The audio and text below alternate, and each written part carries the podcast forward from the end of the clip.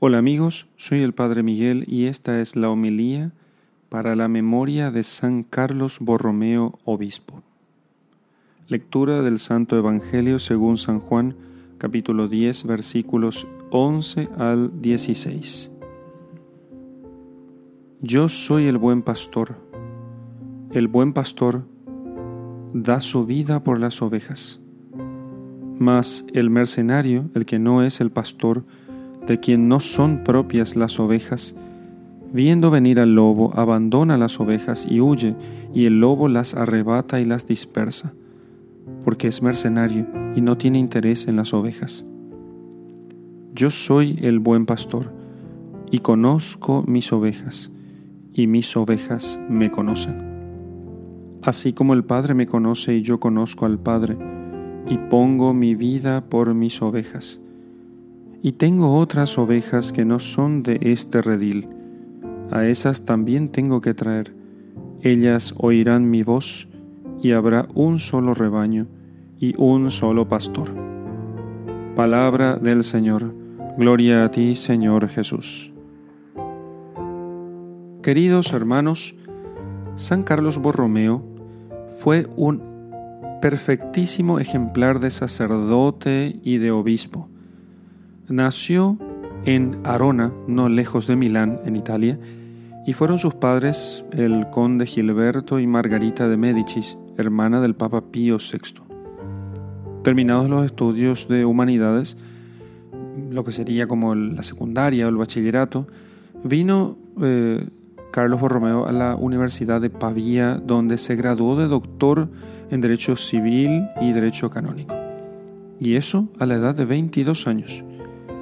En esta, eh, cuanto a esto, fue él elevado al sumo pontificado, su tío, el cardenal Juan Angelo de Médicis, el cual, maravillado de las raras, eh, los raros dones de su sobrino, le hizo enseguida cardenal y arzobispo de Milán y le dio además otras dignidades, y lo que es más, cargó sobre él la mayor parte del gobierno de la Iglesia.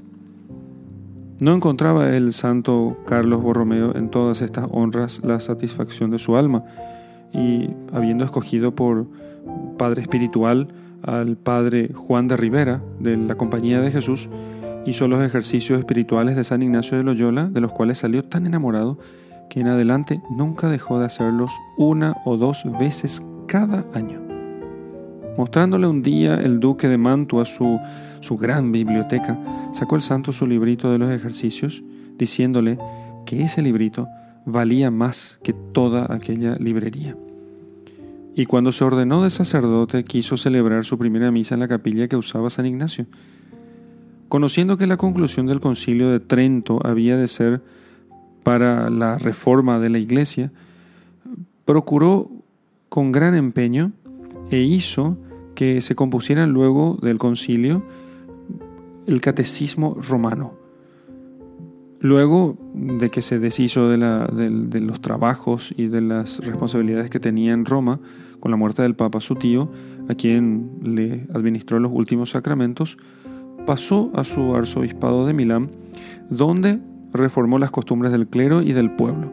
Se dedicó fundar seis seminarios, muchos monasterios, muchas casas de religiosos y congregaciones eh, de vida religiosa que, que enseñaran a los niños la doctrina cristiana.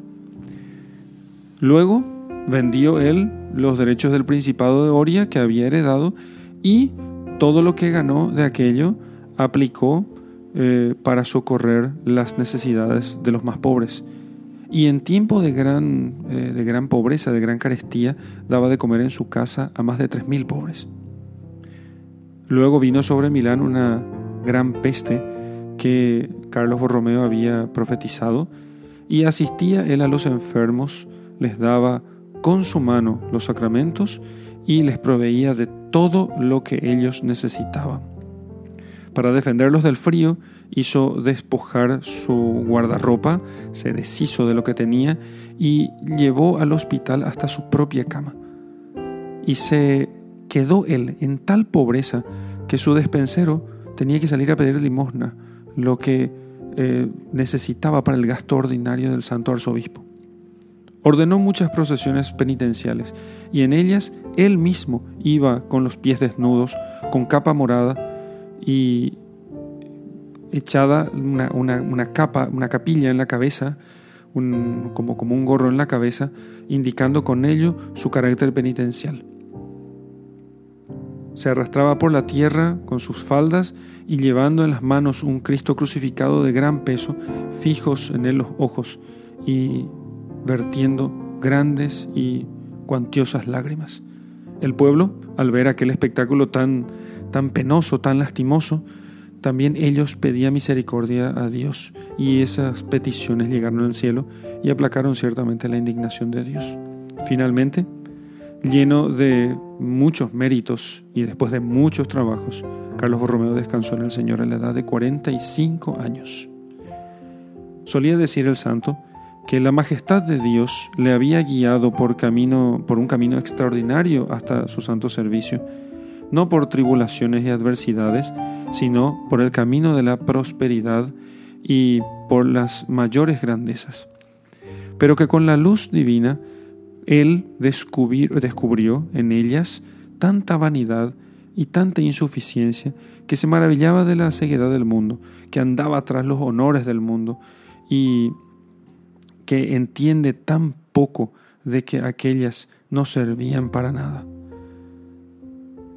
Así entonces, pidamos nosotros, por intercesión de Carlos Borromeo, que ya nos toque honor o deshonor, riqueza o pobreza, entendamos nosotros que en ellas no se encuentra Dios, sino que Dios debe ser servido sobre todas las cosas y amado sobre todo, como lo hizo nuestro santo Carlos Borromeo.